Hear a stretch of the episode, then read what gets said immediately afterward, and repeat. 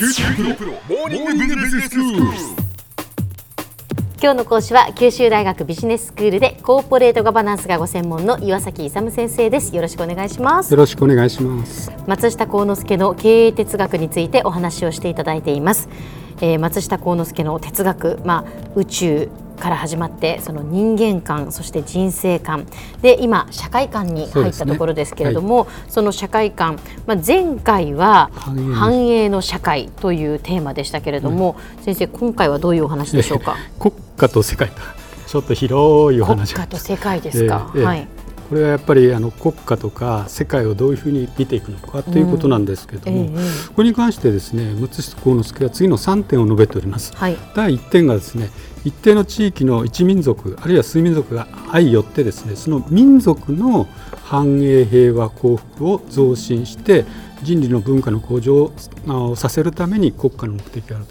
ということで国家の目的自体はあの国家を形成するですね民族の繁栄平和幸福を増進するためにあるんだと、まあ、それをプラスして持っていければ人類全体の幸福のためということなんです。で第2点目がですね国家は先ほど言ったあの目的を実現するために必要な国家秩序を確立しなくちゃいけませんよと。でこれに基づいて精神文化と物質文化の両方の調和ある発展を図らなくちゃいけないと。いうふうにおっしゃってます。で第3点目は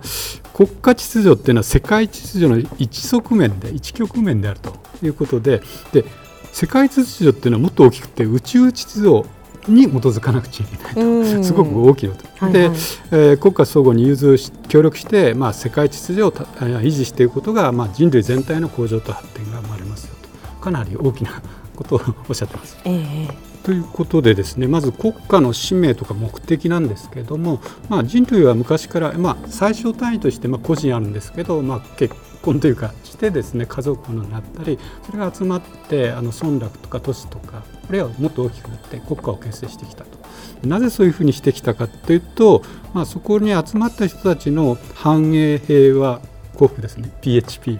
を守るためとそれで集団生活することによってですね集団生活をしない場合と比べてよりそういうあの PHP が守られるようなあれになっていくということなので、まあ、国家をこうもう歴史的に何百年何千年かけて作ってきたということなんですね。うん、だからあくまであの国家っていうのはあのその民族ってその要するに構成員がですね繁栄し平和になって幸福になるための手段だよと。だから国家のために国民がいるんじゃなくて国民のために国家があると、うん、だからよく政治でも言われるんですけど今の政治見ると嘆かわしいんですけど国民じゃなくて何か国をコントロールしてる人のためにあの国があるようなちょっと 政治状況になりつつあるんですけどね、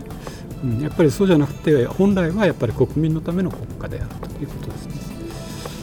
えーと、それでですねその国家の秩序っていうのがあるんですけどやっぱり秩序を保つためにはやっぱり一番長を決めてその長の言うことにみんな従ってやっていかなくちゃいけないと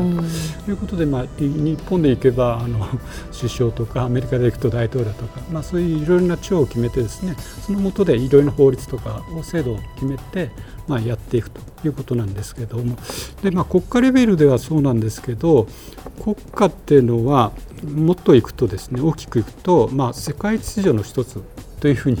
見られると、はいはい、いうことなんですよね。だからあの世界全体がやっぱり繁栄して平和で幸福になることが一番望ましいと。だからそう世界中の人が自国のエゴ トランプさんみたいにアメリカファーストじゃなくてですねお互いに融通し合いながらお互いの利益を図りながらやっていくのが一番ベストである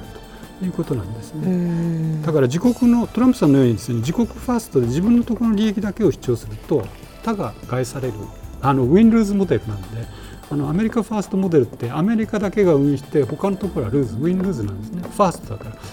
だからそれじゃなくてこの前あの都民ファーストが買ったじゃないですか。あれは同じファーストでも相手ファーストなんです相手ファーストだからこちらが納得しているからウィンウィン関係でいくんですよね。同じファースト自分じゃなくて相手をファーストすることによってお互いにこうウィンウィンの関係でいくと。これだといいんですよね。なぜかというと相手をこうすごく尊重していると。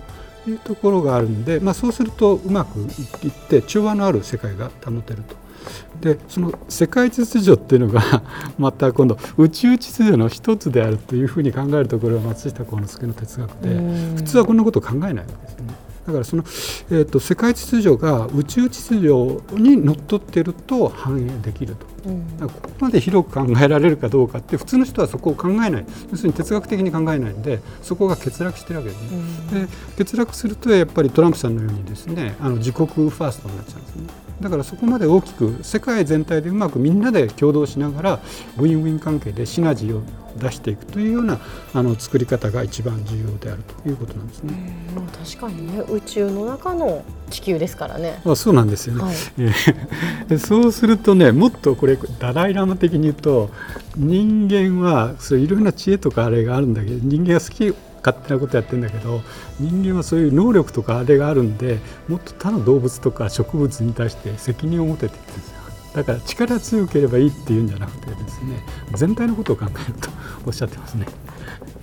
でそうすればあの地球の環境破壊とかなくなると。いうこと。要するに経済的に開発とかばっか考えてると環境破壊。になっちゃうんですけどもっとその動物とか植物のことまで考える、えー、それで元に話戻るんですけど宇宙秩序っていうのはどういうところにあるのかっていうことなんですけども大自然大宇宙の意志っていうのはがあるというふうに考えるんですよ哲学的に。これ非常に難しいと思うんですけど。でそれが真理。真理であってそれにのっとってあの世界秩序とか国家秩序をやっていけばですねそれは必ず大自然の意思にあって真理にあってるんで必ず実現するしそれでと調和で反映してですね平和で幸福な社会になるというふうに考えてるわけなんですね。では先生今日のまとめをお願いします。えっと松下幸之助の経営哲学の社会観で国家と世界として関しましては国家というのは民族の繁栄とか平和とか幸福を実現するための手段と考えます。で世界は全人類のですね幸福とか平和とか繁栄を実現するためのものですよと。でこのために、まあ、世界秩序が形成されなければいけないんですけどその世界秩序の形成の原理っていうのは大自然の意志の真理を知ってこの真理に基づいて世界秩序を形成していくことが非常に重要であるということをおっしゃっています。今日の講師は九州大学ビジネススクールでコーポレートガバナンスがご専門の岩崎勇先生でした。どうもありがとうございました。ありがとうございました